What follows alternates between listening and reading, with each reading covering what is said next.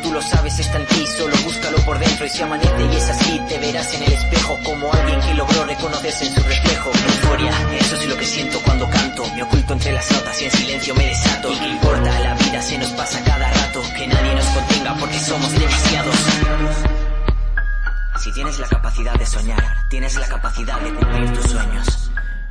Hola, muy buenas noches, bienvenidos a Pasión en Femenino. Aquí en la sintonía de Pasión por el Baloncesto Radio hablamos de baloncesto en femenino. Tú serás aquel que lo consiga en este mundo, solo aquel que lucha lo consigue. Memoria cuando estés olvidando porque luchas, euforia cuando estés sucumbiendo a sus escuchas, talento cuando estés... Podéis escucharnos en nuestra web en www.pasionprobaloncestoradio.com También a través de los dispositivos eh, móviles eh, tenéis nuestra aplicación que podéis descargar gratuitamente y también nos podéis escuchar a través de TuneIn Radio. Eso es lo que siento cuando canto, me oculto entre las notas y en silencio me desato. ¿Y qué importa? La vida se nos pasa cada rato, que nadie nos contenga porque somos demasiados.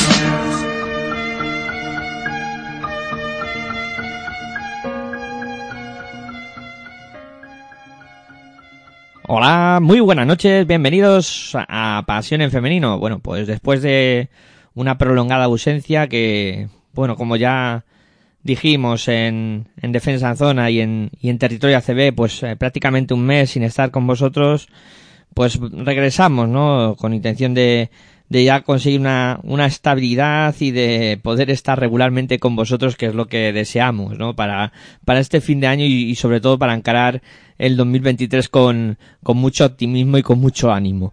Eh, bueno, como siempre, con el soporte técnico de Aitor Arroyo, arrancamos este programa. Me presento, soy Miguel Ángel Juárez y saludo ya a Cristina Luz. Muy buenas noches, Cristina. ¿Qué tal? ¿Cómo estás?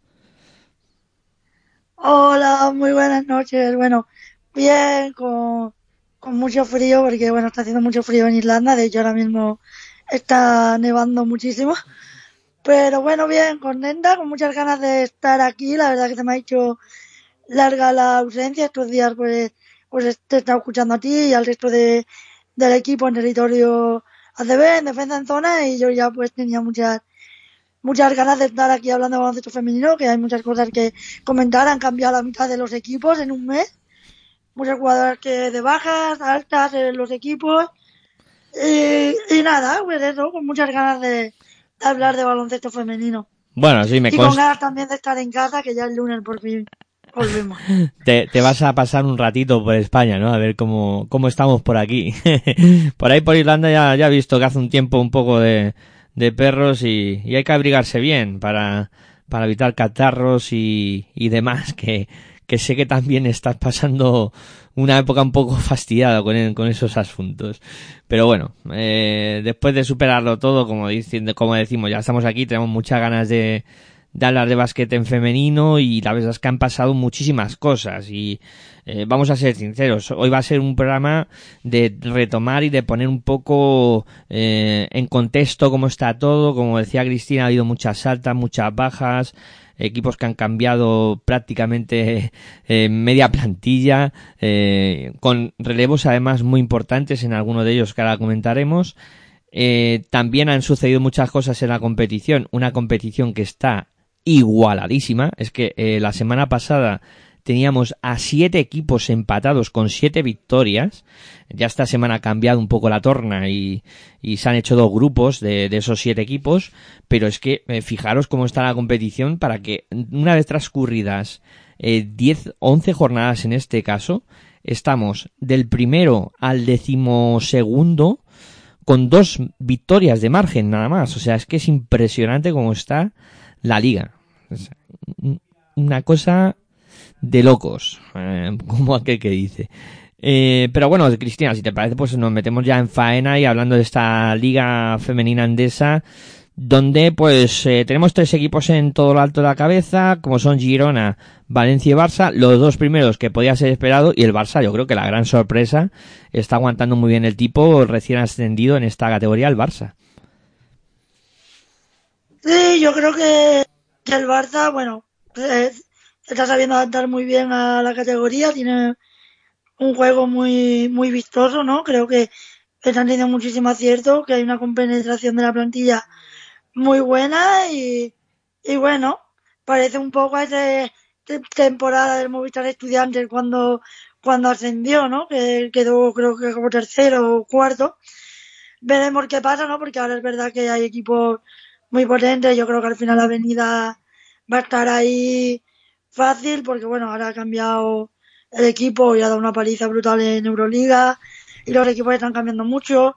Pero bueno, es verdad que Barça para mí que, que entre los cinco primeros ya, ya es un exitazo porque tiene buena plantilla, pero a priori había otros equipos con mejores plantillas, ¿no? Por ejemplo, Jairi.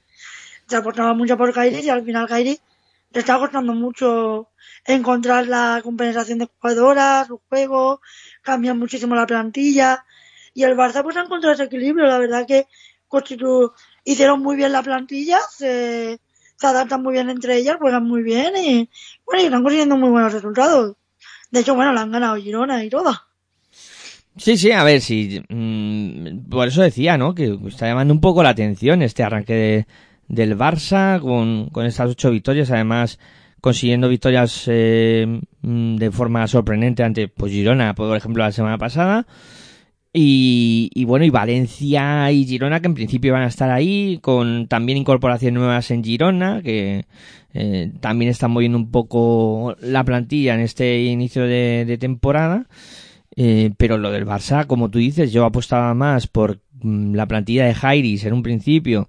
Al confeccionar en verano parecía una plantilla más hecha para eh, estar eh, más adelante y, y, sin embargo pues vemos un Jairis que desde que destituyeron al entrenador pues eh, también está en un momento de juego muy muy débil. Incluso pues fíjate ahora anunció el, fichaje de Sante Evans que mm, bueno una jugadora que yo creo que tendrá que liderar un poco el intento de remontada de, de un Jairis, que, que, claro, como está la competición, está ahora mismo una victoria de, de salir del descenso, pero es que ahí atrás también hay un, hay una competencia muy grande. Está Cadilaseu con cuatro, está eh, Benvibre con cuatro también. O sea, aquí no, no se puede dormir nadie en los, laureles.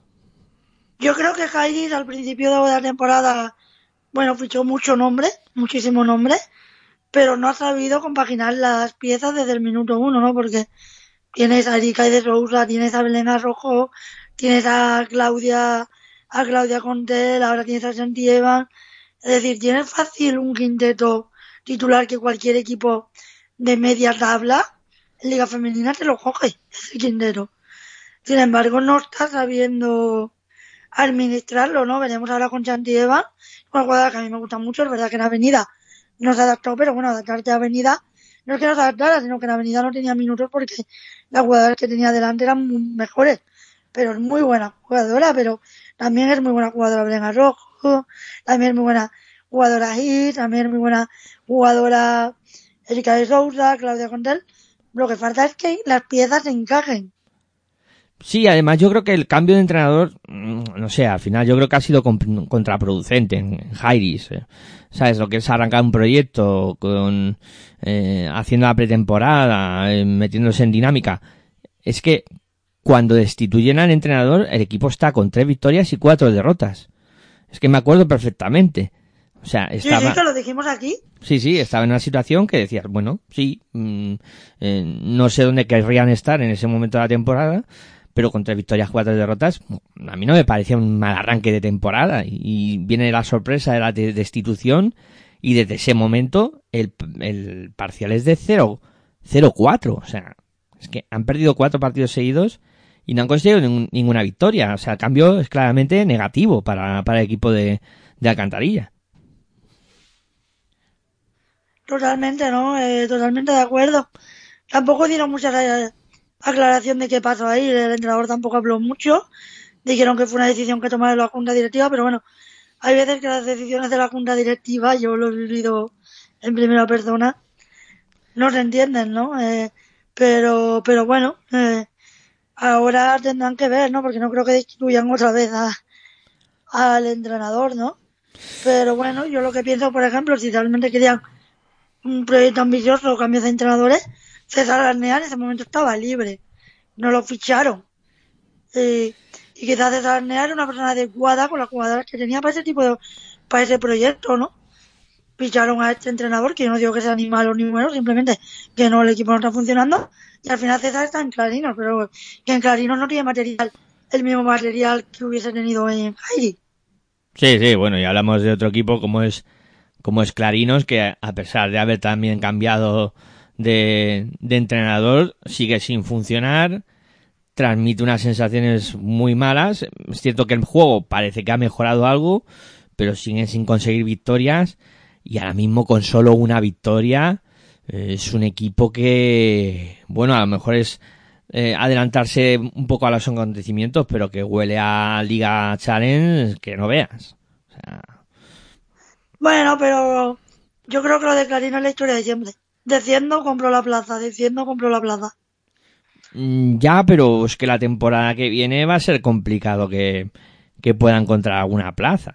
Mm, Porque en principio... Pero yo creo que quizás es el momento de saber quién soy, dónde estoy, qué lugar me corresponde, ¿no? Al final, yo creo que ya Clarino lleva unos años demostrando que no es equipo de liga femenina. Uno. Sí, no, la verdad es que está Pero atravesando muchos problemas. Está claro. Parece que el club no lo sabe, no lo quiere ver, pues te vas a Liga Femenina Challenge o incluso a Liga Femenina 2 y a partir de ahí vuelves a crecer, ¿no? Pero bueno, querer mantener una plaza, mantenerla por mantenerla, al final pagando poco a las jugadoras porque el presupuesto es el que es, pues las jugadoras que vas a tener no son jugadoras de Liga Femenina, pues te va a pasar eso. Y ahora con César ha mejorado el juego, porque es verdad que ha mejorado el juego, pero no hay, César en mi opinión no tiene material para trabajar. Da igual, es como si llamas a Lucas Mondelo para que lleve el equipo.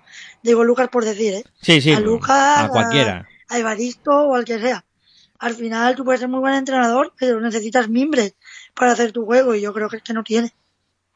Sí, yo creo que también, o sea, hay falta, ¿no? Falta empaque en, en Clarino para que el equipo pueda eh, salir un poco de esa situación. Ah, Luego, mm, como ha hecho otras temporadas, también está el argumento de fichar en la segunda vuelta. Como ha hecho otras temporadas, pero bueno, veremos a ver. Que luego también Ya, está... pero también te vas a fichar porque el mercado ya se ha movido muchísimo y al final vas a fichar jugadoras al final del nivel bajo medio. No creo yo que Clarino esté en situación de fichar una mega estrella que le salve los cuatro o cinco partidos de turno. Claro, es que si empiezas a echar cuentas para Clarino, está a tres de, de- de salvarse, o sea, a tres victorias. O sea, est- estamos hablando de que mm, a falta de que eh, se disputen cuatro partidos para que terminemos la primera vuelta, que, luego hablaremos del calendario, que yo creo es un poco de locos, eh, pero que estamos hablando de que es un equipo que, que ya está a tres victorias de la salvación. Ya es una losa. O sea, eso es que necesitas tres victorias más ahora mismo que, que tus rivales en ya cuántos partidos quedan de liga, en 19 partidos. O sea, ya empieza a ser preocupante, ¿no? Y, y teniendo en cuenta que los demás equipos también van a ganar partidos. Va a tener que hacer una segunda vuelta de ganar 6, 7 partidos mínimo clarinos para tener opciones de salvarse. Y eso no va a ser nada, nada fácil. Pero bueno, no adelantemos la mucho. plantilla que tiene, yo lo veo muy difícil. Sí, bueno, estamos adelantando a lo mejor demasiados acontecimientos, ¿no? Pa- para Sí. el futuro, ¿no? Pero sí que es cierto que la situación es muy compleja. Eh, bueno, hemos hablado de la parte de arriba del todo, hemos hablado de la parte de abajo. Vamos ahora a meternos donde está, pues todo el jaleo, ¿no? Porque con siete victorias, cuatro derrotas, tenemos uno de los pelotones grandes de la competición, donde pues tenemos a Araski, a Avenida, a Zaragoza y, y a Guernica. Eh, han reaccionado bien tanto Araski como Guernica y, y luego Avenida con los problemas que ya comentábamos que tenían y con revolución en la plantilla y Zaragoza que también ha incorporado una jugadora que ya fue MVP de la competición y que creo que les va a ayudar muchísimo en, esta fase de la temporada. Hombre, yo creo que la posición de Avenida Zaragoza es un poco engañosa. Yo creo que para son dos equipos que van. Bueno, Zaragoza está haciendo una temporada, temporada espectacular, además con los problemas físicos que ha tenido. Eh, se le marchó Gempe a Praga, que duró un mes en Praga prácticamente. Pero bueno, se le marchó Gempe, los problemas físicos que ha tenido, eh, sin Vega, sin la alemana que se lesionó, eh, bueno, el fichaje que han hecho, yo creo que es un equipo, bueno, es un equipazo, van primeras de grupo en la Eurocup. Eh, y es ascendente. Avenida viene de perder contra Girona en un partido que empezó muy mal. Girona dominando, creo que llegó hasta el 15 abajo o 17 abajo en el primer cuarto. Luego se fue al cuarto cuarto ganando de 6 o de 0 con el partido en su mano. Y en el último cuarto no mete puntos en los últimos cuatro minutos. Y Girona remonta el partido y gana y pierde de dos. Con una defensa en zona 2-3 que hizo al final, que se agarró un poco avenida. Pero bueno, la sensación de avenida es que contra Girona el que ya iba mejor. Y ahora con los dos fichajes que ha hecho, pues, con Carlentón y la última jugadora que pues bueno, ya son dos fichajes WNBA, de estrellas de WNBA. Yo me acuerdo que por ahí en septiembre, octubre, yo dije, las dos americanas que ha fichado Avenida, yo, yo dije, no acaba en la temporada. Y no me he equivocado. No, no, no, no. yo, a ver, y, y se oía mucho a Roberto Ñíquez en, en ruedas de prensa, ¿no? Como reclamando, ¿no? Este tipo de, de fichajes y es cierto que, que Avenida ha fichado dos jugadoras que son completamente diferenciales. Mm, son dos jugadoras que, que van a marcar mucho la competición española y que les van a ayudar en la competición europea a, bueno, a volver a ser aspirante a, a meterse al menos en la Final Four de, de Euroleague Women. Que con la plantilla que había hasta hace poco, pues, eh, todos teníamos un poco dudas, ¿no? Y además de, la plantilla, el rendimiento que estaba mostrando el equipo, que no estaba siendo nada bueno. Ahora sí, ahora tenemos un, una avenida que con los miembros que tiene la plantilla y con los dos fichajes que han realizado, pues vuelve a aspirar a todo. Lo de Zaragoza, yo estoy de acuerdo contigo. Yo creo que Zaragoza ahora mismo está en una posición eh, a intermedia, pero que yo creo que realmente es aspirante a terminar por delante de los tres que pues casi todos tenemos en mente que van a acabar primeros. No sé en qué posición lo hará cada uno, pero Girona, Valencia y, y Avenida deben ser los tres que encabecen esto y luego Zaragoza es el siguiente que está ahí en la terna, ¿no? Y los dos equipos vascos, eh, tanto Guernica como Araski, que yo decía que han reaccionado bastante bien. No tuvieron un arranque demasiado positivo, pero eh, poco a poco los dos han ido dando pasos adelante y tanto Araski como Guernica están ahora mismo muy bien situados y además jugando muy buen básquet. Sí, además dando muy buenas, muy buenas sensaciones, ¿no? Además, creo que Guernica jugó la última jornada, creo que fue contra Valencia Basket, si no me equivoco, porque había tantos partidos, a lo mejor pues mezclo jornadas o equipos, eh, jugó contra Valencia y perdió de súper poco, jugando, jugando muy bien. Y yo creo que Guernica ha tenido paciencia, ¿no? Porque hay gente que la jornada 4-5 ya pedía la cabeza de Montañana. es como, bueno, acaba de llegar un equipo que venía de jugar muchos años con el banquillo de Super Mario, pues vamos a dejarla hacer. Y bueno, el club yo creo que ha tenido paciencia y ahora el equipo de Montañana está jugando muy bien. Y bueno, pues, yo me alegro, ¿no? De que al final los dos equipos de dos entrenadoras pues estén jugando así, ¿no? Porque a veces parece que ellas tienen que demostrar como más, ¿no? Que el resto. Pues bueno, Avenida estaba jugando regulín, pero no todo el mundo pedía la cabeza de Íñiguez, por ejemplo, porque claro, es Íñiguez. Eh, entonces, bueno, yo la verdad que, que me alegro mucho tanto por Araski como por, por Guernica y porque bueno, al final es espectáculo a la, la liga femenina, ¿no? Yo creo que ahora mismo ver cualquier partido no sabe apostar quién va a ganar. No, no, no, es que claro, con la igualdad tremenda que hay, eh, es que cualquiera de estos siete equipos que están eh, separados por una victoria puede ganar a, cualquier otro, como se ha demostrado ya durante toda la competición. O sea, es que es eso. Ahora mismo, eh, otros años decías, eh, juega Avenida contra Zaragoza. Ya, Avenida gana fácil. Pero este año juega Avenida contra Zaragoza y dices, uy, no sé yo qué va a pasar aquí. O juega Guernica contra Avenida, o, juega Guernica contra Valencia, como la última jornada. Y dices, um, pues aquí pueden pasar cositas, ¿no? Y dices, está la cosa bastante igualada. Incluso Roberto Íñiguez lo, decía en, rueda de prensa y me hago un poco eco de las palabras de, del entrenador de Perfumerías Avenida, que comentaba que, claro, que, que la liga se ha igualado mucho, que ha venido han venido equipos como, como el Barça, que, que ha puesto un presupuesto bastante grande, ¿no? Y que evidentemente es un equipo que, que al estar en, en, órbita con otro equipo de baloncesto, en ese caso masculino, pues tiene un presupuesto y tiene unos un potencial que, que puede competir. el presupuesto de Valencia femenino, ¿eh? Bueno, lo dijeron el otro día, no sé si lo viste.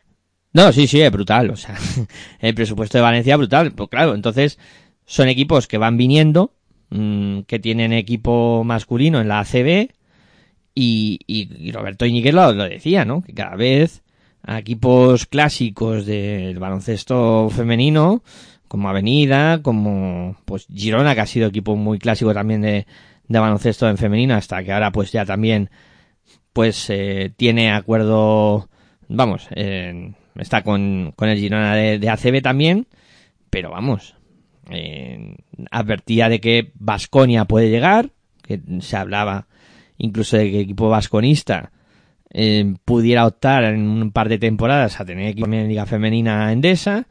Eh, incluso habló Íñiguez del Real Madrid, que a mí me ha llamado mucho la atención durante todo este trayecto que el Madrid no haya apostado también por, por intentar ya ir colocando algún equipo en Liga Femenina Endesa. Y claro, eh, Íñiguez decía que cada vez tenían que inventarse más cosas para que pues Avenida, Girona como equipos clásicos de baloncesto FEM eh, siguieran ahí arriba. Claro. Bueno, yo creo, a ver, yo creo que Íñiguez ha, ha, corrido demasiado. Yo, es decir, yo creo que en algún momento pasará, pero yo siendo sinceramente del Madrid y el Barconia lo veo mucho más complicado. Barconia, porque ya hay eh, varios equipos condición que son como exclusivamente femeninos y yo no sé realmente si a Barconia le beneficia sacar un equipo femenino. En el sentido, porque yo creo que sí que Vasconia está como muy diferenciado de nosotros somos el masculino que a, y Adarki son los equipos femeninos de la comunidad. No sé, pero... Yo creo que no beneficiaría que Vasconia saque un femenino. Ni a nivel de cantera, ni nada. A ver. Es mi opinión personal. Sí, no, sí, yo entiendo que tú lo puedes ver así, pero yo creo que al final lo que es eh, el, lo que te empuja es a crearlos. Pero claro, tú ya vas viendo. El Valencia tiene, el Barça tiene, está en Liga Femenina Endesa. Sí, pero bueno, el Barça, el Barça es una agrupación con otro club realmente. No es Barça, Barça como tal Fútbol Club Barcelona. Y lo del Real Madrid lo veo más complicado porque el Madrid apostó por fútbol femenino cuando el Barça pues ganaba todo, bueno que sigue ganando todo pero claro, le ganó la, le cogió, primero salió como un equipo, como Madrid, le compró la plaza, ahora Real Madrid, pero claro, un femenino a quién le compras la plaza para salir como Real Madrid de la nada. Bueno, no sé, yo creo que realmente el Madrid no es un club que tenga una cultura de tener tantísimos equipos como a lo mejor tiene el Barça, que al final el Barça sabemos que tiene todas las secciones desde hace millones de años. Pero el Madrid tenía fútbol masculino y ahora se ha abierto un poco al fútbol femenino pero poco más. Yo creo que me presenta un poco complicado que de aquí a cuatro años el Madrid tenga fútbol femenino. Porque el Madrid tiene muchísimo dinero, pero muchísimos millones de euros en fútbol eh, masculino. Y yo veo que si está Florentino Pérez de presidente, invierte dinero en baloncesto femenino. Siendo sincera, el Barcelona al final es un club con una cultura multidisciplinar, porque tiene equipos de balonmano, de atletismo, de fútbol, de hockey, de fútbol sala, de, de voleibol, bueno, todo el mundo lo sabemos, tanto masculino como femenino. Pero claro, es otra cultura y tienen el dinero muy bien repartido entre todos los deportes, ¿no? Entonces, claro, es diferente la cultura deportiva que tiene el Fútbol Club Barcelona, que tiene sus cosas malas y sus cosas buenas, pero el Madrid no tiene esa cultura deportiva. Entonces mm. también hay que ponerse un poco, también saber lo que es el club. Y para mí el Madrid es un club muy de fútbol masculino. Sí, pero. Y ahora salió el femenino porque estaba viendo que el Barça y el Atlético de Madrid lo ganaban todo en femenino.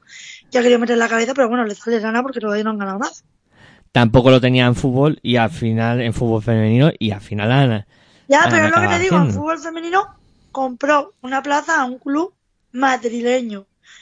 El, ¿A quién le va a comprar la plaza? ¿Al Movistar de Estudiantes? No, pero no descartes otra opción de entrar en, Liga Challenge, por ejemplo mmm, comprando alguna plaza. Se supone que tendrías que empezar por Liga 2. Pero yo lo veo complicado. Yo no veo al Madrid con esa necesidad porque ya hay bastantes equipos femeninos. En plan, no hay en la élite. Bueno, estamos vistas estudiantes, me refiero. Pero no tiene. Yo creo que el Madrid es algo que ni se plantea a día de hoy. Sinceramente, ¿eh? Que a lo mejor en dos años me tienes que decir, Cris, en toda la boca está el Madrid. Pero yo Barconia, Real Madrid lo veo complicado, sinceramente. Es que, bueno, y es que tú, claro, ahora miras la competición y, y ves, pues, eh, un 2-3, eh, los tres equipos que están encabezando la competición.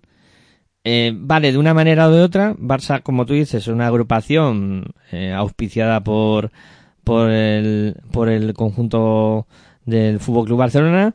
Valencia, que eh, están apostando mucho por, por el baloncesto. Es el mayor presupuesto de la liga. Sí. Y Girona, que evidentemente con el proyecto que han montado en, en Girona. Sí, pero Girona hay que diferenciarlo. Dijo Laia Flores muy bien colgados al aro. La base está unificada. La élite no. La élite sigue siendo un y Girona, y el otro es Barque Girona. Lo único que han unificado como club es la cantera. Pero llegará, tarde o temprano llegará una unificación. bueno, llegará, pero a día de hoy, Barque Girona no ayuda al un Girona femenino. A día de hoy. Ya, ya, ya, ya. Que también hay que especificarlo eso a los oyentes. Sí, sí, no, está claro, para que nadie se equivoque, está bien eh, puntualizado, Cristina. Eh, y luego Zaragoza, estudiantes, eh, que aunque no tiene equipo ACB, pero lo ha tenido en cuando el equipo de Liga Femenina llegó, estaba. un presupuesto. Claro. Entonces, claro, y luego yo hablaremos de Liga Femenina Challenge, pero este año Juventud está también en la parte delantera y mm, podría ser otro equipo que en un momento dado pudiera dar el salto. O sea, claro, al final va todo un poco encaminado a que poco a poco van a ir apareciendo equipos. Que lo de Madrid Vasconia no lo ves tú ahora, pues yo lo, veo que en dos, tres años van a estar ahí ya, o sea. no- Ojalá, ojalá estén, pero al final yo creo que la clave es, esto tiene una cosa buena, que se está viendo que el deporte femenino vende, ¿no? Eh, bueno, no sé si tú has visto el documental, ¿no? Y perdón que vaya a fútbol de Alesia Putellas, ¿no? El, el Barça femenino ahora mete 90.000 personas en un Camp Nou. 15.000 personas se movilizaron para ir a ver la final de la Champions femenina. Ahora mismo el femenino mueve más gente que el masculino por los malos resultados del masculino, ¿no? Entonces, en femenino también se está viendo que, por ejemplo, un ejemplo, el Casa de Monzaragoza femenino, yo creo que está moviendo más gente que el Casa de Monzaragoza masculino. Entonces, al final, eso es algo positivo porque el baloncesto femenino está creciendo y, y cada vez pues es más profesional y, y se está apostando por el deporte femenino y ojalá llegue el día en el que esté en Barconia, esté en Madrid, pero que ojalá que este Barconia no suponga que ya Guernicas no están, que es a lo que yo voy. Ya, ya, si, si yo te entiendo, si sé por dónde vas. eh, pero vamos, no sé. Yo creo que, que cada vez va a ser más habitual que veamos mm, todos los equipos. Y, y claro, todo esto va a perjudicar a Cadiraseu, a eh, Benvibre, a equipos pues de este nivel, ¿no? De, que han estado siempre pues, pues un poco por esa zona media y que, bueno, mm, no sé, no sé cómo puede, cómo puede terminar el, el asunto en ese aspecto. Eh, bueno, nos hemos enfrascado aquí en un debate bastante bonito, yo creo.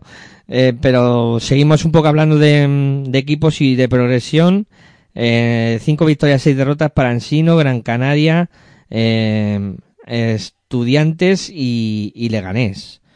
Eh, que bueno, mm, cada uno ha llegado aquí de una manera distinta. Eh, Ensino eh, siendo un poco más regular, Leganés tras la salida de Baristo, yo pensaba que el equipo no se iba a recuperar y se ha recuperado muy bien. Y luego pues eh, está atravesando eh, problemas y Gran Canaria que, que a mí me está sorprendiendo también cómo, cómo está funcionando. Y además Gran Canaria es el equipo más joven de la liga, ¿eh? Pero bueno, ya, ya yo creo que lo dije en su momento, creo que fue, que Gran Canaria siempre se salva. Siempre se trae alguna jugadora balcánica que tira medio bien. Eh, las africanas que tiene, la cantera, y siempre salva la papeleta. Sí, a ver, eh, Gran Canaria, eh, normalmente las temporadas suelen eh, funcionar de la misma manera, ¿no? Eh, un equipo que empieza un poco irregular y que luego un poco dinámica y, las segundas eh, vueltas más mm, tipo de, de Gran Canaria. Pero Y además tienen muy claro lo que juegan porque tienen la estructura de plantilla casi siempre la misma. Africanas, fuertes, altas en el interior, alguna balcánica o española, bueno, la nacionalidad que sea, pero una buena tiradora que pueda desacercar el perímetro en algún momento y bases, bases que no sean muy anotadoras, pero que hagan jugar al equipo. Y luego, pues las defensas estas que te hacen un poco raras. Y ahora que está tan de moda el debate de la zona, en formación sí, formación no. Pero luego Canarias hace zona en todos los campeonatos de España y es un equipo que saca cantidad, muchísimas jugadoras al baloncesto profesional. Entonces, bueno, quizás la, lo que hay que debatir es hacer la zona bien hecha así o hacer la zona bien hecha no. Porque tú ves la zona de Canarias muy diferente a la zona que ves por ahí de cualquier entrenador. Entonces, bueno, que yo esos debates siempre digo, ni blanco ni negro, ¿no? Pero bueno, que ese es otro tema que me voy. Pero bueno, que al final no, pero es una filosofía es otro de tema desde hace muchos años, una plantilla muy ajustada, suele mantener sus piezas, dos o tres piezas clave, y yo creo que Gran Canaria va a tener problemas para salvarse. Encino, yo creo que cuidado con la segunda vuelta que pueda hacer Encino, porque yo creo que el equipo va de menos, de más a menos. Y Movistar Estudiantes está pasando por un bache. Em, lo de Leganés eh, me está llamando mucho la atención. El, que se pueda em, que se haya recuperado también como, como lo hizo tras la salida de, de Baristo y luego pues eh, también el, el buen hacer de, equipo de, estudiantes aunque bueno a lo mejor eh, la expectativa era otra al, al comienzo de temporada de intentar eh, estar más arriba pero claro con la competencia que hay ahora mismo en liga femenina mm, está complicado, ¿no? Estar más arriba en, en, esta, en esta categoría. Y luego, pues, en esa zona en la que hay mucho peligro, Cadiraseu, IDK y Benvibre. Eh, no sé, también eh, equipos que, por ejemplo, como IDK, que empezó muy bien la temporada y que ha ido un poco de más a menos, y luego la SEU, eh, que mm, evidentemente es una temporada muy complicada para, para el equipo de, del norte de, de de, de, Cataluña y Benvibre que bueno, ahí está como siempre peleando por, por intentar la salvación. Bueno, yo creo que en mi opinión Benvibre a mí eh, me está gustando más. De hecho, bueno, me ha ganado partidos importantes. Yo creo que Cádiz sí que tiene señales de alarma este año. Pero bueno, ha cambiado el entrenador, se le ha ido Charlie, eh, no tiene tanta calidad como otros años, ¿no? Pero bueno, yo creo que al final pues sí que se, que se salvará. Y perdona que cambie un poco el tema, porque estamos hablando mucho de Liga Femenina, pero yo creo que deberíamos haber empezado el programa con que Viti Greener ya está en Estados Unidos. Sí, también es verdad, que ha sido una de las noticias eh, destacadas y, y, bueno, y es una alegría, ¿no? Que, que ya pues haya podido salir de la situación en la que en la que estaba y que felizmente pues pues esté ya en, en casa, ¿no? Que, que, era al final lo que todos queríamos.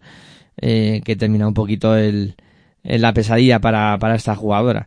Y, y bueno, es verdad, ¿no? Que, que al final eh, ha sido liberada en un intercambio y tal. Y, bueno, ahora eh, tendrá que comenzar de nuevo una preparación física para eh, volver a jugar a básquet. Porque claro, después de tanto tiempo en prisión y tal, pues pierdes tu, todas tus facultades Bueno. físicas y todo, claro.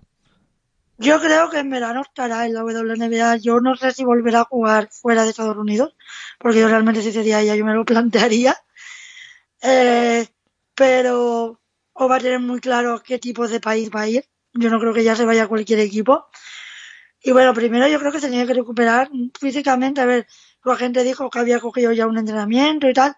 Pero bueno, yo creo que se tiene que recuperar psicológicamente, ¿no? Estamos hablando de que al final se ha pasado casi 10 meses prisionera en otro país con una incertidumbre. Entonces yo creo que ahora mismo es el momento de recuperarse psicológicamente, de estar con los suyos, de volver a encontrarse a sí misma. Y ahora mismo el baloncesto, en mi opinión, que vuelva a jugar o no, ojalá vuelva a jugar, ¿no? Pero es más secundario, más importante es que ahora se recupere psicológicamente y que poco a poco pues volverá, vaya volviendo a las pistas. Yo creo que en verano estará en la WNBA, pero yo no creo que este año fiche por ningún equipo europeo. No, no, no, yo, vamos, y lo de jugar fuera de, de Estados Unidos, yo creo que no, no, no va a volver a jugar fuera de allí ni en broma. Eh, que tú imagínate, pues eso, eh, tener, eh, fichar en Europa y tener que en algún momento volver a, a Rusia, porque en algún momento eh, todo terminará y, y volverá también la normalidad y habrá otra vez equipos rusos en la Euroleague, Women, etcétera, etcétera. Entonces, claro, dile a, Greener que, que ahora está jugando un equipo europeo y que tienes que ir a jugar a Rusia. Pues eh, fantasmas que le aparecerán por la cabeza serán, serán muchos. Y claro, complejo. Sí, hombre, yo creo, a ver, y también que realmente ella no creo que cuente mucho lo que ha vivido, ¿no? Porque, bueno, no sé, que lo mismo sí que lo hace. Pero supongo que por su propia seguridad tampoco va a hablar mucho de lo que ha, lo que ha vivido, pero lo que ha tenido que vivir ha tenido que ser heavy. Eh, y además, bueno, yo creo que es una situación. Aquí está el debate de realmente era culpable, no era culpable, llevaba la droga, no la llevaba. Pero yo creo que, bueno, yo creo que eso lo ha llevado siempre, porque, bueno, ella decía que se lo tomaba como medicina y la utilizó, la utilizaron por la guerra. Si no hubiese habido guerra, no hubiese llegado, hubiese seguido llevando eso en la maleta toda la vida en Ekaterimburgo. Plan.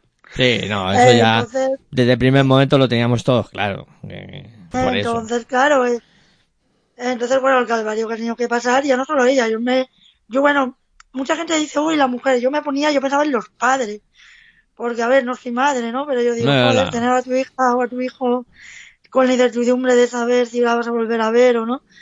Pero bueno, volvamos a lo bonito, ya está en casa. Y bueno, a mí es que me ha, me ha venido a la mente, porque bueno, yo, como sabéis, yo soy muy fan de Marta Chargá y bueno, eh, Stewart, que ha hecho un, un campus, y cuando hizo el campus, eh, Greener todavía estaba arrestada. Y a cada niña del campus y niño le hizo que le escribieran una carta. Y subió la foto de Dea, de querida Betty Greener, y las cartas de los niños, ¿no? Y, y bueno, lo he visto ahora mismo, mientras estaba en el programa, y digo, uy, nos hemos olvidado de... Y bueno, y también me ha parecido muy bonito, ¿no? Como toda la comunidad NBA y WNBA la han apoyado 100% todo el tiempo, ¿no? Sí, se han volcado. Mm, La verdad es que en ningún momento han dejado de, de apoyarla y que, bueno, yo creo que en ese aspecto han sido bastante solidarios. No, no se han, no se han olvidado de ella ni- en ningún momento. Yo creo que eso también es, es bonito, ¿no? Que al final, mm, pues, eh, esas competiciones se vuelquen también con, eh, evidentemente, claro, estamos, estamos hablando de una Sí, estrella. yo creo que al final también Greener yo creo que tiene que ser buena, a ver, buena persona. Yo creo que esa imagen que tiene de chula, prepotente, eh, de cara a los medios, creo que es muy diferente fuera de la pinta. Yo me acuerdo que bueno, yo tuve la suerte de desayunar en el BID de Madrid con la selección española femenina y tenía enfrente a Alba Torrent y a Marta Chargay, bueno, Alba Torrent ha sido compañera de Greener muchos años. Y yo le pregunté, ¿no? Por Greener a Alba y Alba me dijo todo lo dura que lo tiene dentro de la pista y es un amor fuera de ella, ¿no? Y yo creo que en esta situación realmente se ha demostrado que realmente la gente que no tratamos, la imagen que puede dar Greener a las personas que no la tratamos día a día, como el pensamiento que yo tenía hasta ese desayuno que Alba me dijo eso, es muy diferente a la gente que tiene que la trata, porque a la vista está que todo el mundo, todas sus compañeras han volcado con ellas, todas. Sí, sí, no, es, es eso, ¿no? Que, que al final ves y, y dices, "Bu- pues muy positivo todo. Eh, por cierto, ahora que hablabas de alguien que, pues, eh, ha recuperado su libertad, también otra de las noticias destacadas durante el tiempo que no hemos estado hablando de básquet ha sido el regreso a las canchas, a las canchas de eh, una internacional por España, de Laura Gil, que ha fichado por Basket Landes y que va a continuar su carrera. Yo decía, ¿qué pasará con Alba? Sí, sí. Me acuerdo que tú me dijiste, un equipo francés, yo no, yo, yo sé seguro que tiene oferta de Liga Francesa. Y no te equivocaste, compañero. Mm. Sí, a, a ver, la- estaba ahí la cosa, ¿no? Y, y al final ha sido Landes, eh, donde va a jugar Laura Gil. A mí me parece una cosa muy positiva porque sea una jugadora que en caso de, de que pues rinda al nivel que todos esperamos, eh, sea un baluarte también para, para la selección española que tanto adolece de jugadoras en el interior. Y Laura Gil pues puede ser eh, una de las jugadoras importantes para España.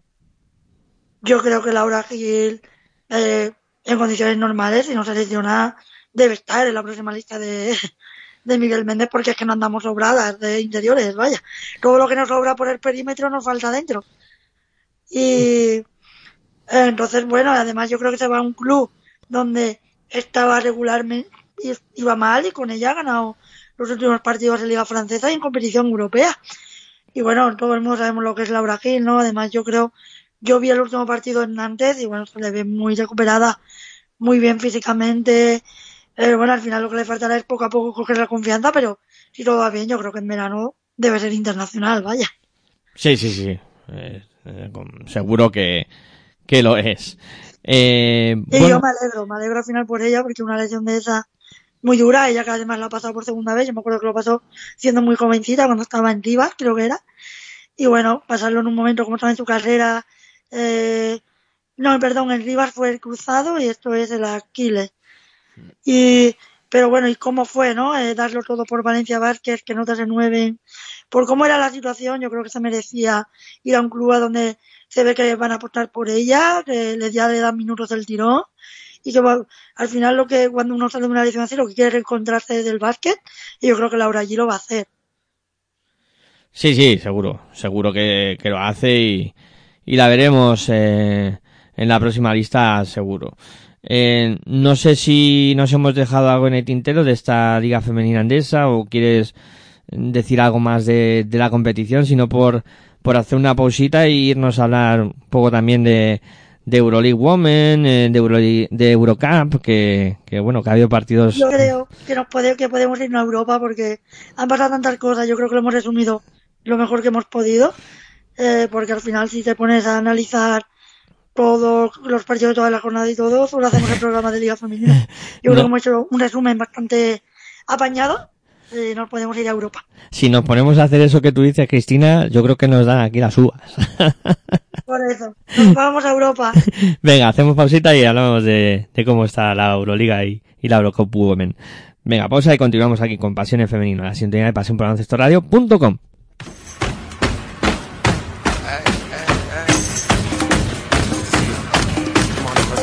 Estás escuchando tu radio online de baloncesto. Pasión por el baloncesto radio.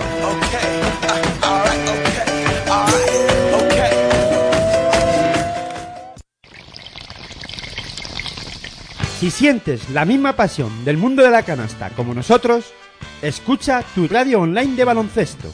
www.pasionporbaloncestoradio.com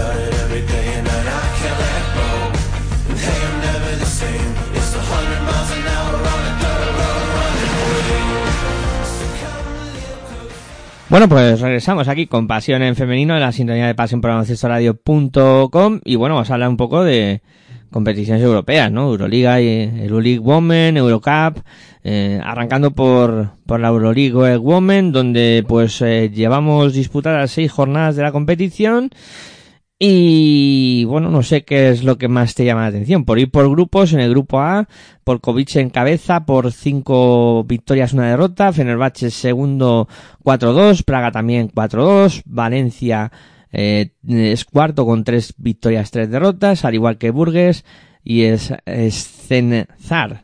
Eh, luego Virtus dos victorias, cuatro derrotas y Olympiacos cierra, cierra con cero victorias, seis derrotas. Valencia que, bueno, está peleando ahí, pero es un grupo durísimo, ¿eh? Con, con Porkovice eh, liderando y con Fenerbahce que es y Praga que han, tropezado dos veces, me sorprende.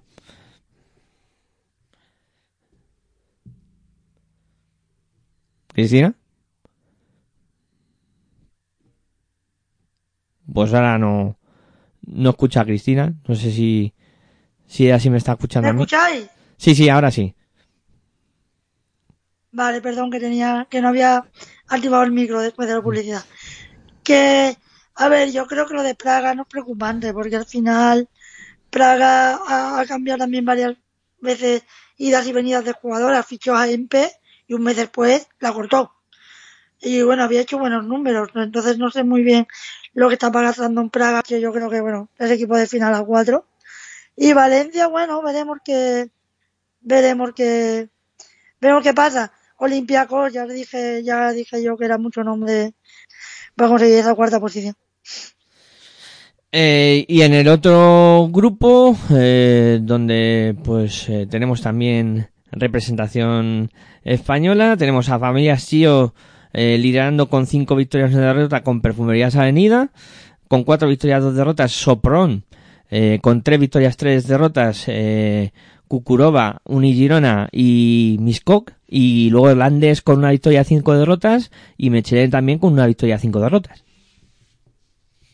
Bueno, y eh, Familia Chio que ganó, que ganó Avenida, pero luego Avenida viene de ganar a Sopron y de ganar hoy eh, también bueno de manera muy contundente al equipo al equipo húngaro no sorprende todos los problemas que ha tenido Avenida en Liga Femenina pero lo bien sin embargo que, ha competido en Euroliga con la plantilla que tenía. Ahora con los fichajes que tiene se supone que irá para arriba no pero bueno mejorado la plantilla y ojito porque lo que tiene ¿eh?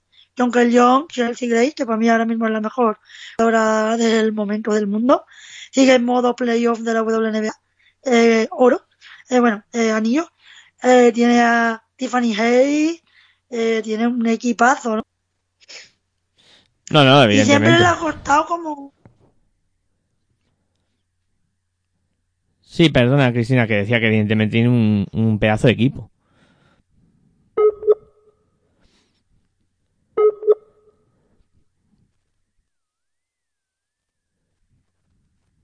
No sé si me escuchas, Cristina. Bueno, parece que no. Parece que no, Cristina no me escucha de momento. Vamos a hacer una pausita y enseguida regresamos para seguir.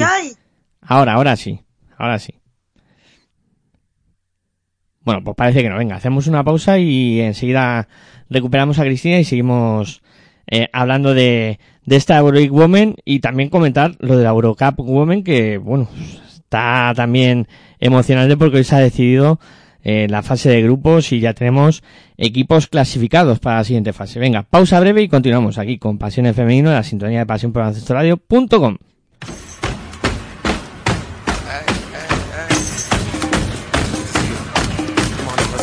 Estás escuchando tu radio online de baloncesto.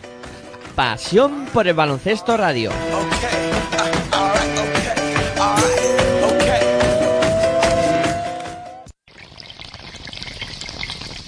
Si sientes la misma pasión del mundo de la canasta como nosotros, escucha tu radio online de baloncesto. www.pasionpelbaloncestoradio.com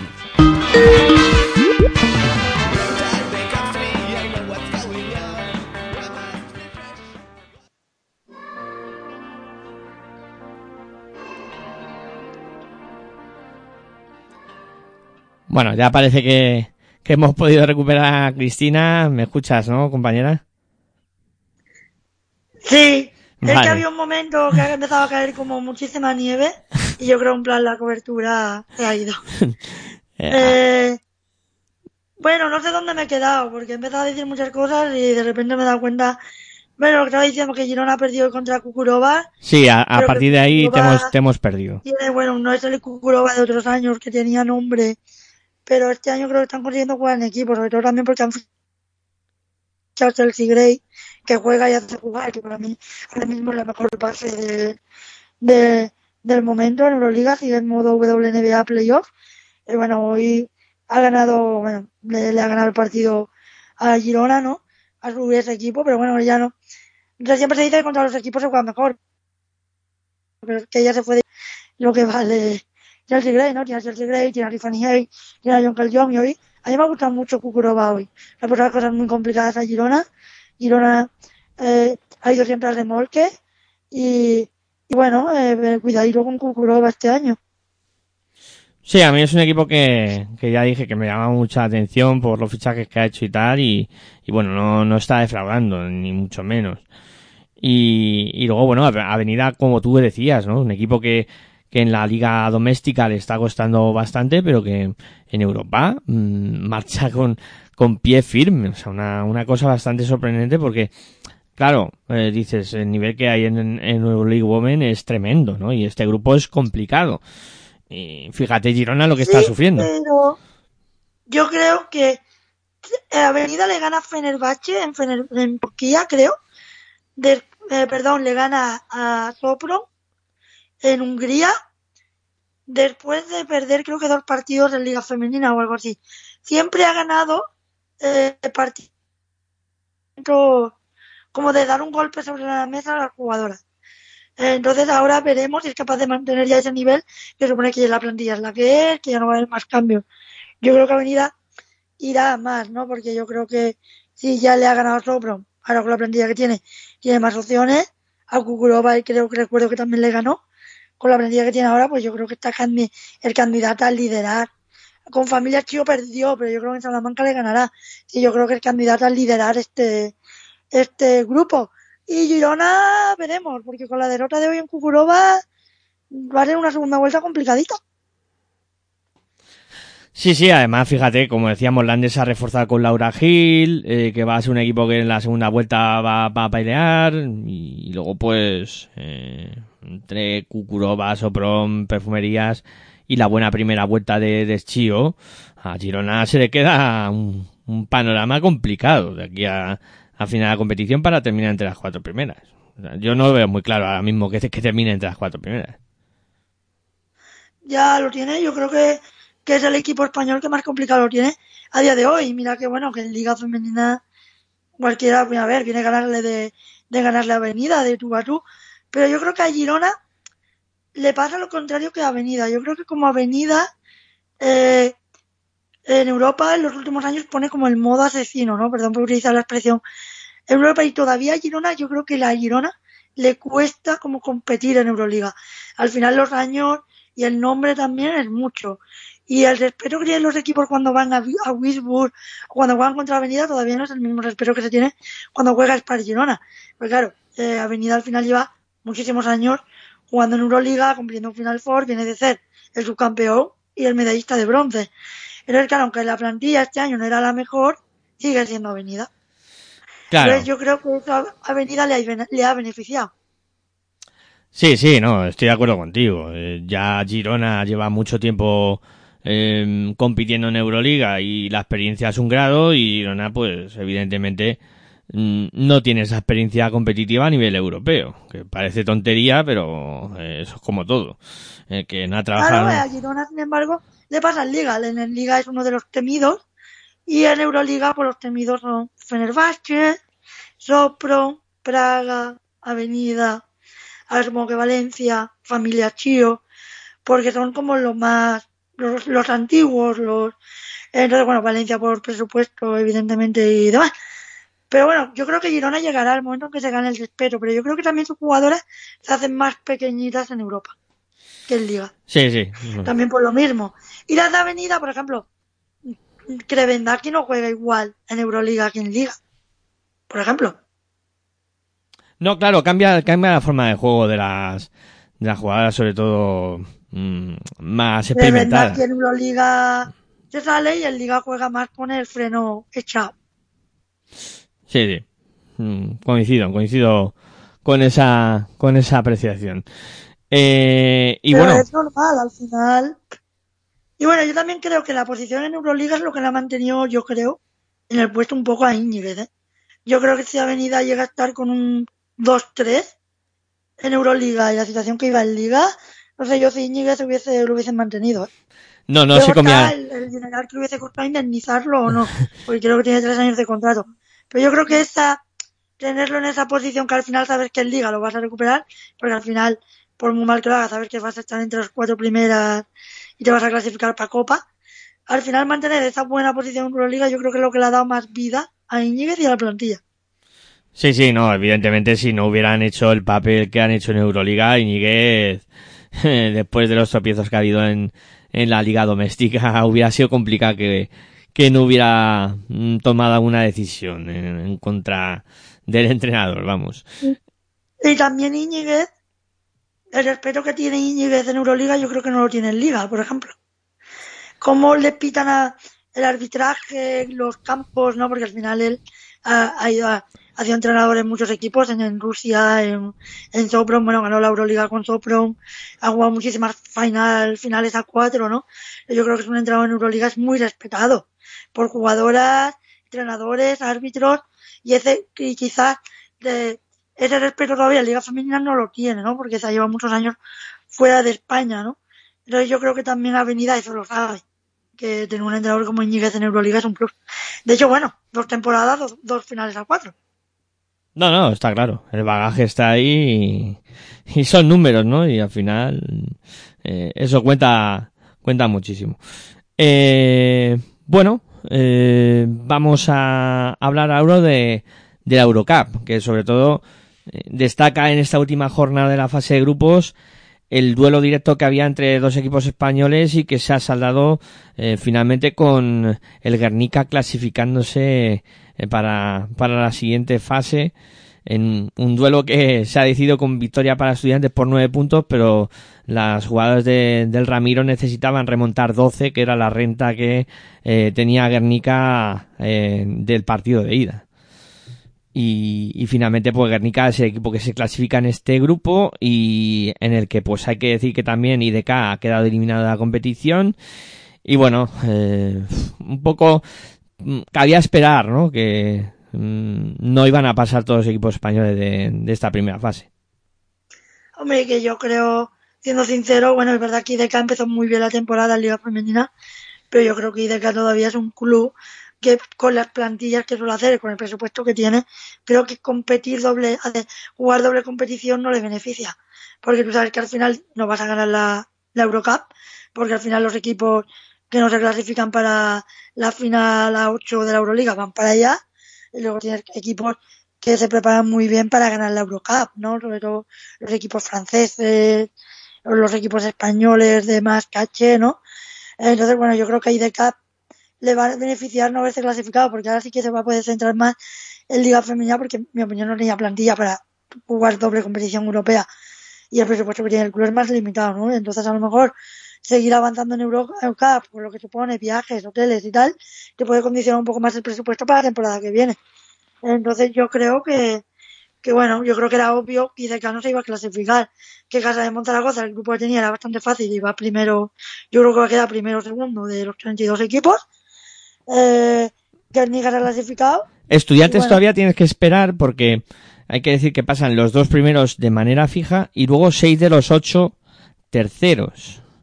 Entonces, en ese caso, Estudiantes no lo tiene mal porque hay varios equipos que están con dos victorias, tres derrotas, como el cuadro estudiantil, antes de empezar esta jornada, que aún tienen que disputar su partido pero que tienen peor básquet, básquet a eh, general, eh, peor que de estudiantes. No tienen peor que estudiantes.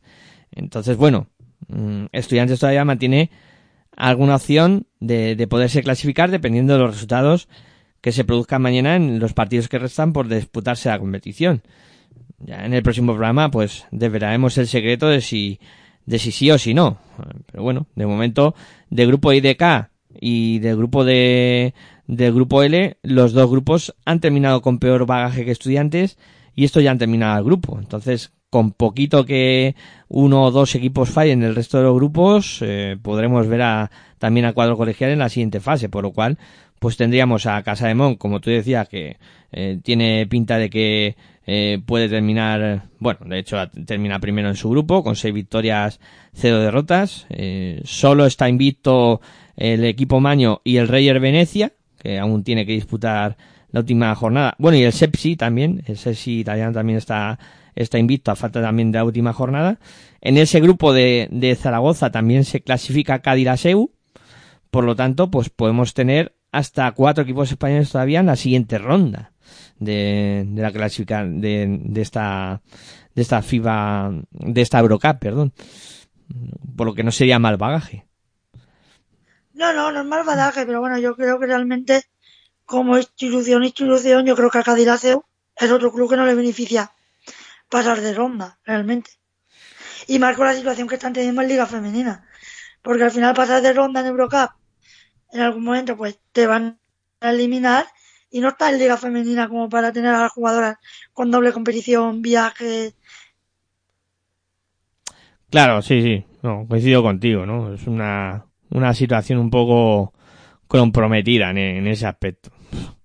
Eh, puede ser más eh, un problema que, que una alegría para, para el conjunto de, de. Eh, Yo creo, yo creo que Casa de Monzaragoza va, no sé si va a llegar a la final a 4, no lo sé, pero sí que creo que puede estar entre en el top 16, top 8 de la competición, pero creo que los demás están más limitados por sensaciones de juego. Además, yo creo que el fichaje que ha hecho Casa de Monzaragoza ahora es más mirando a Europa que a la Liga. Sí, estoy de acuerdo contigo. Quizá a lo mejor Guernica podría ser el otro equipo que, que pudiera. Sí, porque bueno, tiene jugadoras experimentadas, eh, pero bueno, yo creo que a Guernica también le falta ese gen competitivo en Europa, ¿no? Porque lleva varios años, yo me acuerdo de ese Super Guernica de Mario López, que parecía que tenía, que iba a hacer grandes cosas en Eurocup. Me acuerdo que creo que fue el año que la ganó Valencia Basket. Y luego, a la hora de las rondas finales, le pasó eso, ¿no? Entonces yo creo que a Guernica todavía le cuesta como, le pasa ese gen competitivo en las rondas finales. Sale ese Guernica, como decía nuestro amigo Sergio, ¿no? De, bebida con, con gaseosa, ¿no? Que no sabías por dónde te iba a salir. Y yo creo que, bueno, siempre creo que en mi opinión, creo que San Zaragoza es el que tiene más opciones de llegar más lejos. Primero por eh, Carlos Cantero, eh, segundo por la plantilla que ha creado y por el gen competitivo que tiene Casa de Monzaragoza, que al final eso es muy importante, ¿no? El carácter que tienen las jugadoras de Casa de Monzaragoza no la tienen las de Guernica. Eh, estoy de acuerdo contigo. Zaragoza es el equipo que pinta que puede llegar más lejos en esta en esta Eurocup. Bueno, lo iremos viendo, ¿no? O según vayan pasando las Más jornadas. el equipo español, que si bueno, Valencia o Avenida, Avenida lo más complicado, no se clasifican y pasan para Eurocup, pues cuidadito. Sí, claro, ahí ya entraríamos en, en otro terreno de favoritismos, está claro. Eh, bueno, Cristina, yo creo que podemos dejar Europa, hacer una pausa y, y hablar de Liga Femenina Challenge y luego hablar también un poco de Liga Femenina 2 para, para ir cerrando el, el programa. Venga, si te parece, hacemos una pausa y volvemos con, con Liga Femenina Challenge, que también está muy interesante la competición, ya eh, transcurridas eh, 12 jornadas de la misma. Venga, pausa y seguimos aquí con Pasión en Femenino en la sintonía de Pasión por Baloncesto Radio.com.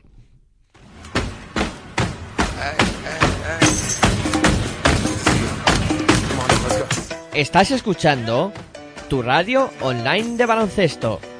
Pasión por el baloncesto radio.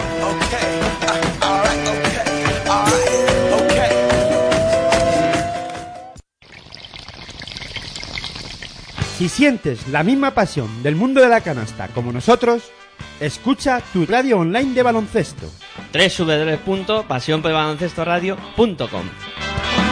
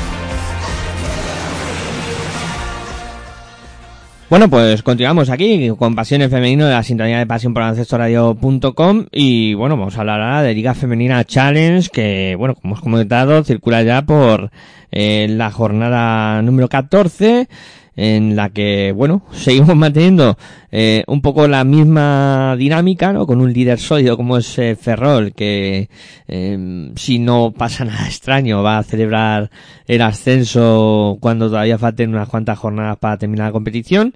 Ahora dicho esto, gafaremos al cuadro de Ferrol, pero bueno, que sigue pintando muy bien.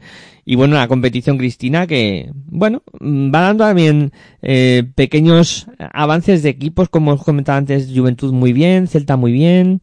Eh, van creciendo algunos equipos que, mira, Celta, Celta no me lo esperaba yo que, que pudiera estar tan arriba. Juventud ha cogido una racha muy buena y, bueno, eh, interesante también como, como está de momento la Liga Femenina Challenge.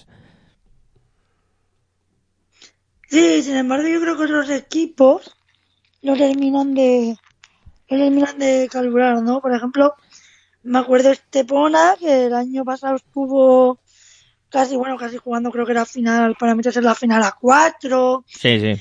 Parrendé, que tiene una de las mejores jugadoras de la competición, eh, como es Pocek, eh, y sin embargo va noveno, con un balance de 6-8, y bueno, ¿no? Y Juventud, sí, a ver si este año parece que es la definitiva, ¿no?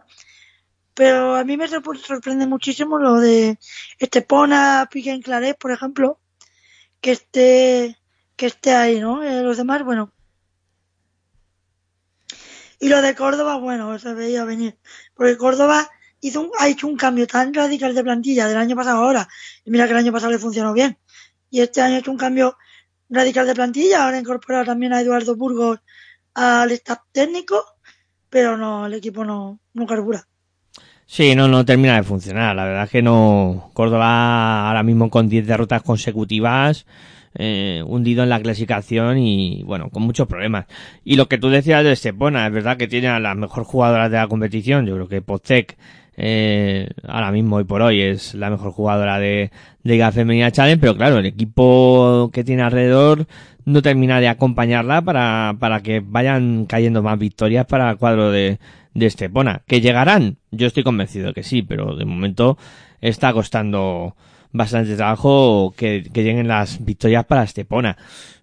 También ha dado un vuelco radical en cuanto a resultados y juego Alcobendas, ¿no? Que es otro de los equipos que tuvo una racha muy mala en, en pues hace cuatro o cinco jornadas el equipo no funcionaba, no ganaba ni en delantera parada, que solía ser una garantía para el cuadro de, de pero ahora sí que parece que ha vuelto a retomar un poquito el buen juego y la, y la dinámica ganadora. Eh, y claro, tú decías de and a mí también me llama la atención, un equipo que, que las últimas temporadas eh, también ha sido eh, uno de los referentes ¿no? de esta competición, que ha estado siempre también metido en la pomada y que esta temporada tampoco está siendo la mejor, ¿no? Lo que habla muy bien del nivel competitivo a nivel general de, esta Liga Femenina Challenge, donde equipos pues como eh, los recién descendidos, eh, quitando Ferrol, que, evidentemente eh, manda en la clasificación, pero eh, que por ejemplo ves a Alcáceres también situado en mitad de tabla y bueno. De hecho te iba a hacer ahora referencia a Alcáceres, ¿no? Que yo creo que en este mes que hemos estado sin, sin radio es de los equipos que más ha mejorado, ¿no? Porque me acuerdo que lo dejamos casi más bien en baja tabla, sin buenas sensaciones, y ahora pues está a mitad de tabla, y bueno, yo vi el último partido y con muy buenas sensaciones y muy buena dinámica. Sí, poco a poco parece que también levantan la cabeza, pero eh, lo que te digo, que, que está el, el, nivel de exigencia de la competición, que equipos que, pues eso, han bajado eh, hace poco, eh, pues los, lo pasan mal, lo pasan mal aquí y, y bueno, eh, mucho mucho nivel, nivel competitivo y Paterna que también me está gustando mucho cómo está jugando y que está encaramado también en posiciones altas también es otro de esos equipos que hay que tener en cuenta Hombre, si no tienes en cuenta Paterna, que su eje vertebral son las jugadoras que están jugando al final en Valencia Basket, eh, Aguafan, Buena Vida, son de las jugadoras con mayor talento que tenemos en España, plan que tienen minutos de calidad en Valencia Basket, pues si Paterna Claro, no claro. carbura, tenemos un problema. Sí, no, no, evidentemente. Eh, eh, Además, el pozo que van cogiendo estas jugadoras en, eh, jugando con Valencia en Liga Femenina Endesa y luego eh, jugar en Liga Femenina Challenge, eh, pues eh, evidentemente ya están a otro nivel.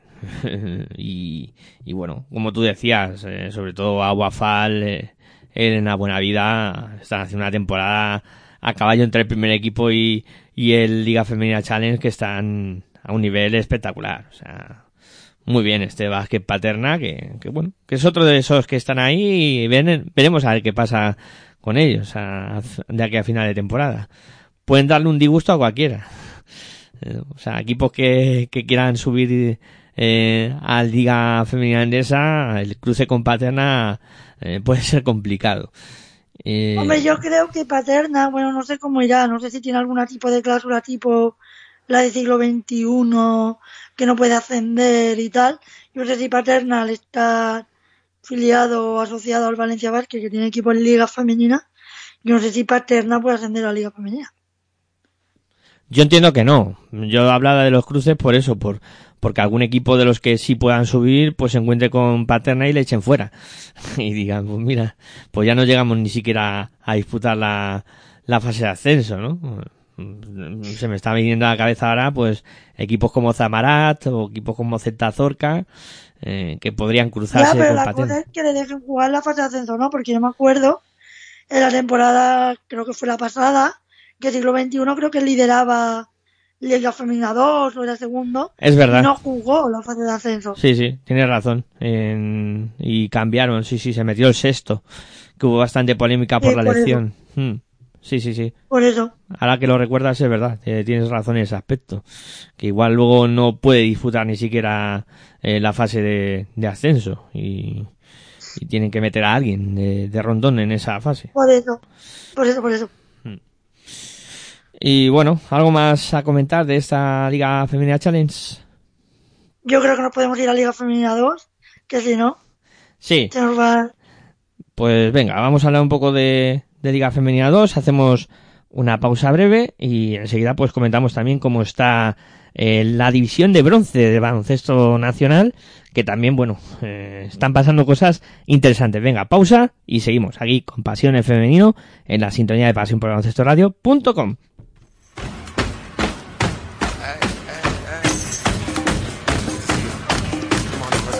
Estás escuchando tu radio online de baloncesto. Pasión por el baloncesto radio.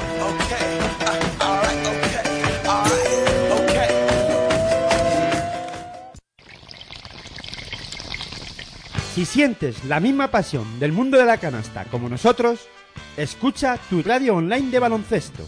www.pasionporbaloncestoradio.com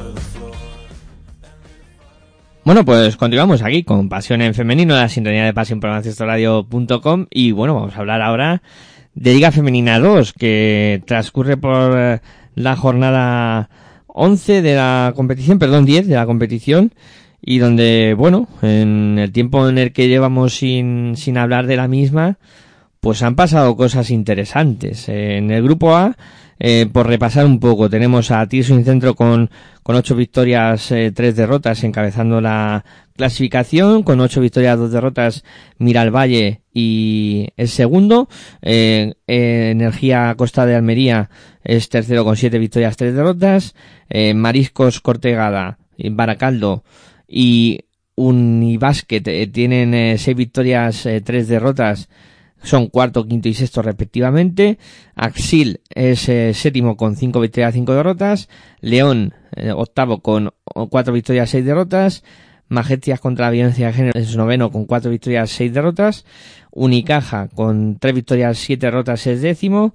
Baloncesto Sevilla, tres victorias, siete derrotas, un décimo.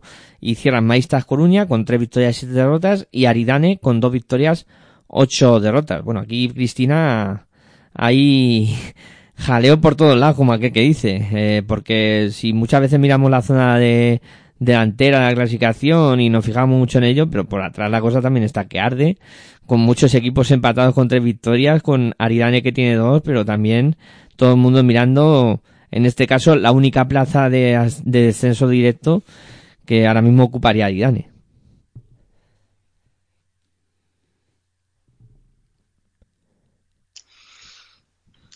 Sí, bueno, yo creo que es posiblemente la liga más desigual, ¿no? De todas las que normalmente hablamos, porque aquí sí hay equipos con presupuestos muy diferentes, equipos con jugadores más profesionales con objetivos de ascender al challenge y equipos más de jugadoras de primera nacional la Liga Feminador, que estudian o que trabajan. Pero claro, aquí hay un salto de escalón, ¿no? Lo puedes comparar a lo mejor equipos eh, como el Baloncesto Sevilla, que lo conozco bastante bien, porque bueno, de hecho yo hay jugadores ahí que me he enfrentado a ellos toda la vida, que están en Sevilla, pues estudiamos la carrera y juegan ahí porque juegan en Liga Feminador en vez de jugar en Primera Nacional no lo puedes comparar con equipos que su objetivo, ¿no? Pues a lo mejor, eh, pues mira el Valle, que, lleva muchos años en la, la competición, o tiene Centro ahora, que yo creo que tiene equipo, que tiene presupuesto para ascender, ¿no? Al final pues es muy complicado. Es una competición donde el nivel competitivo de los equipos y las estructuras de los clubes es tan diferente que al final ampliar la Liga Femenina 2 en mi opinión ha sido un error, porque la que da cabida es que se ha perdido competitividad y hay equipos de Primera Nacional en Liga Femenina 2. Sí, aquí en este grupo, a ver, está claro que Valle, Almería, mmm, Tirso Centro van a ser los equipos que, que dominen. Eh, Unicaja sigue con su dinámica un poco que ni para arriba ni para abajo, como aquel que dice, un equipo que, que en principio estaba hecho para, pues comentábamos antes, ¿no? Equipos que querían llegar rápido a la Liga Femenina Andesa y que se han quedado por el camino. Y luego, pues, me está gustando mucho también la trayectoria de, de Baloncesto León. Recién ascendido, que lo está haciendo muy bien. Sí, bueno, Baloncesto León además fichó a Bea Pacheco este año, una entrenadora que a mí me gusta muchísimo. Y bueno, yo creo que la estructura de club que tienen ya lleva varios años funcionando bien este año con pues anda un pasito, un pasito eh, adelante, ¿no? Eh, caja es el claro ejemplo de te vende el jamón antes de tenerlo. Eh, proyecto Liga Femenina Endesa. Y lo que pareció fichando americanas, equipazos, no ascendieron, se quedaron a las puertas y luego se ha convertido al final, pues un poco en el EVA del masculino. Es el equipo junior femenino jugando en Liga Femenina Sí, sí, sí, evidentemente evidentemente. Bueno, y en el grupo B, eh, encabezado por, por eh, Castelló con 10 victorias, una derrota. Segundo, Vila de Cans, 8 victorias, 3 derrotas. Tercero, Maresme, 8 victorias, 3 derrotas. Eh, Viajes Mallorca, 7 victorias, 4 derrotas. Mataró, también 7 victorias, 4 derrotas. Y Siglo XXI, 7 victorias, 4 derrotas. Son cuarto, quinto y sexto. Séptimo, Lleida, 6 victorias, 5 derrotas. Eh, Barna A es el octavo con 5 victorias, 6 derrotas. Básquet Almeda también 5 victorias, 6 derrotas, es noveno. GIG eh, es eh, décimo con 4 victorias, 7 derrotas. Cerdanyola es un décimo con 7 victorias, con 4 victorias, 7 derrotas, perdón. Y cierran la clasificación eh, San Adrià, 2 victorias, 9 derrotas. Aranguren y el Olivar todos con dos victorias y, nueve derrotas. Aquí, pues, lo esperado, ¿no? Castillo dominando. Y además muy claramente, ¿eh?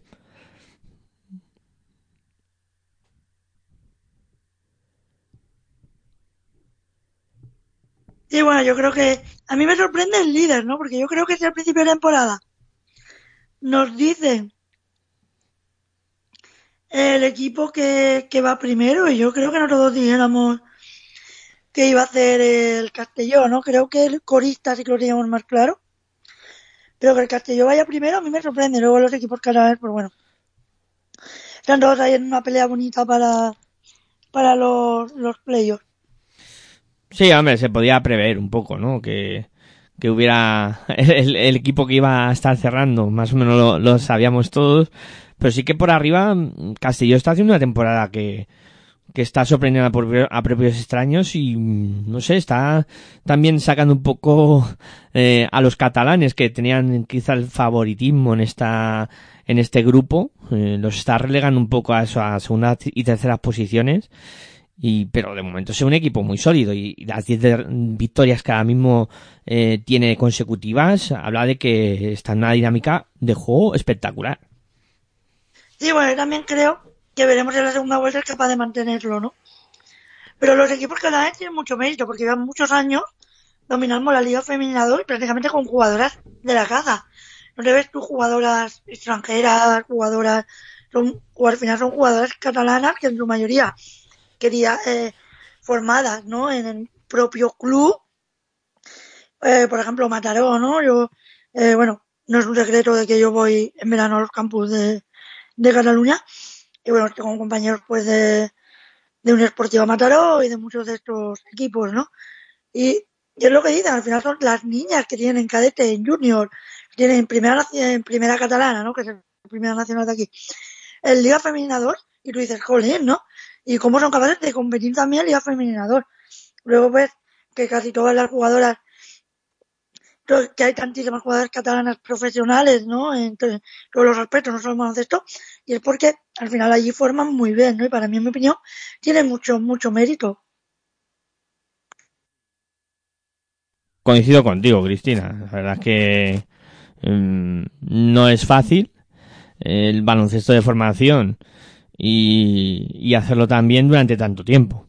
Que son fábricas, ¿no? De hacer jugadoras y de, de, ir nutriendo a los equipos de categorías eh, superiores. Que eso es muy complicado. Y para mí pues, es digno de alabanza.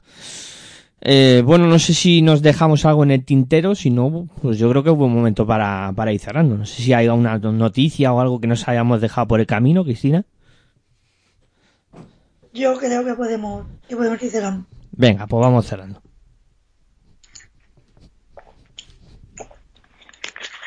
Dum-dum-dum-dum-dum.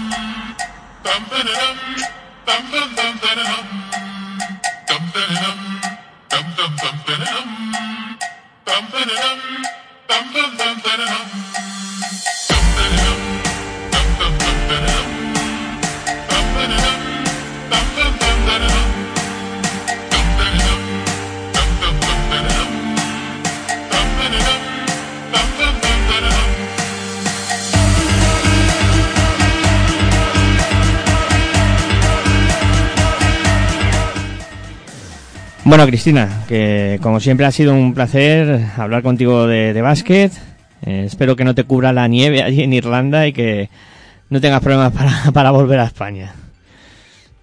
Esperemos, esperemos que todo vaya, que todo vaya bien el lunes. Bueno, primero me queda terminar aquí la primera parte de la temporada, que tenemos tengo partidos importantes este, este fin de semana.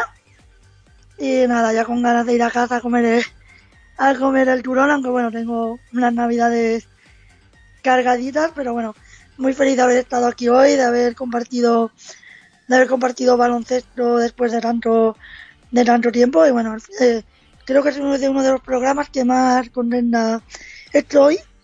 Hace, hace ya tiempo que no tenía las sensaciones que tengo hoy al terminar el programa, así que bueno, muy, muy contenta y nada, espero que a los oyentes le, le haya, les haya gustado y nada, la próxima semana más y mejor. Bueno, pues para mí también ha sido un placer estar de nuevo hablando contigo de, de básquet, Cristina. Y nada, eh, espero que nuestros oyentes pues hayan disfrutado también de, de este programa. Eh, nada más. Y decirle a los oyentes que la próxima que la próxima semana tendremos de exclusivas que mucha gente me está preguntando y, y nada, la todos aquellos que quieran saber la respuesta, pues nada, que la semana que viene nos escuchen. Eso. Así, eh, ¿cómo se llama eso? Crear eh, hype, ¿no? Spoiler. Hype. A ver, bueno. Bueno, pues eso, que muchas gracias por estar al otro lado, muchas gracias a aquellos que nos descargan también en formato podcast. Y nada, como siempre, me despido. Muy buenas y hasta luego.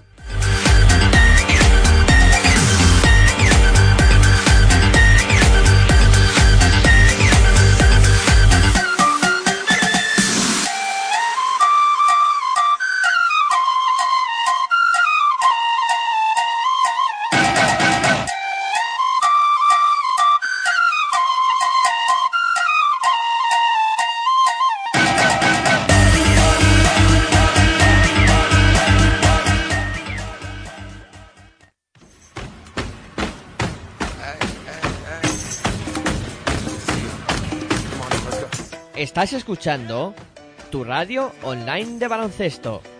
Pasión por el baloncesto radio.